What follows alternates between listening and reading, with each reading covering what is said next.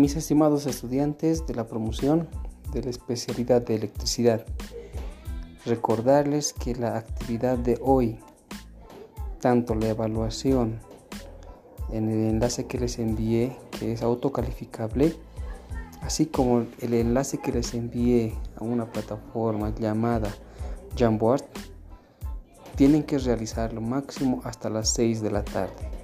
A partir de ahí registraré las notas que han obtenido en cada una de las actividades.